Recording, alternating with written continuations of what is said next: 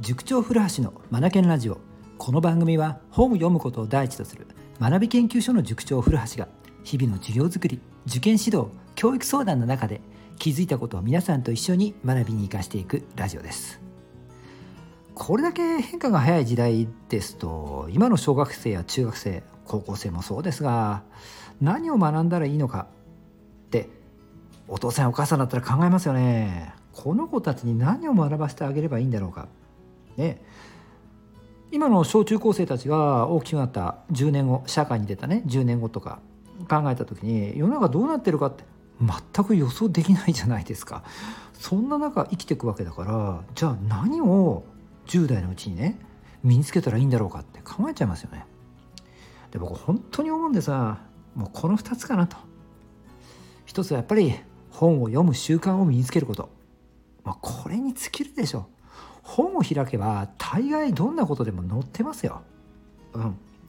これから未来のことだって過去のことをねつなぎ合わせていったり過去書かれていたことをですね重ね合わせていくことで掛け合わせとかでね未来のこともある程度予想できたりすると思うんですよね。うん。歴史は繰り返すなんて言葉もありますから過去から学ぶことって重要。だから本を開けば過去のことなんていっぱい学べますしものの考え方も当の昔にねもうソクラテスとかさアリストテレスさんとかが説いてくださっていて今だって変わらないわけなので人間の本質なんて。もう困りごとがあったら本を開けばもうどっかこっかに書いてあるんですよね。だから本を読む習慣っていうのも身につけるっていうのはこれはまず絶対ですよね。そしてもう一つはあれでしょうね。やっぱり勉強方法を身につけるでしょうね。勉強っていうと硬いですが学び方を知ることでしょうね。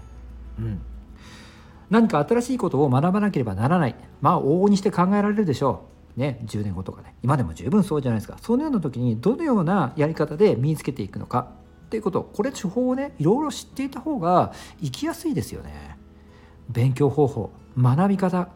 うん、いろいろありますからね脳科学もものすごく進んでますからそういったものをいかにうまく利用しながらの方が生産性が高いですし、うんえーと、周りとか周り見渡した時にみんながそういったね生産性の高い勉強をしていて自分だけできていないってなるとみんなの流れにも乗れなくなるのでやっぱり勉強方法って知ってた方がいいんですよね。これは絶対かなと思うんですよね。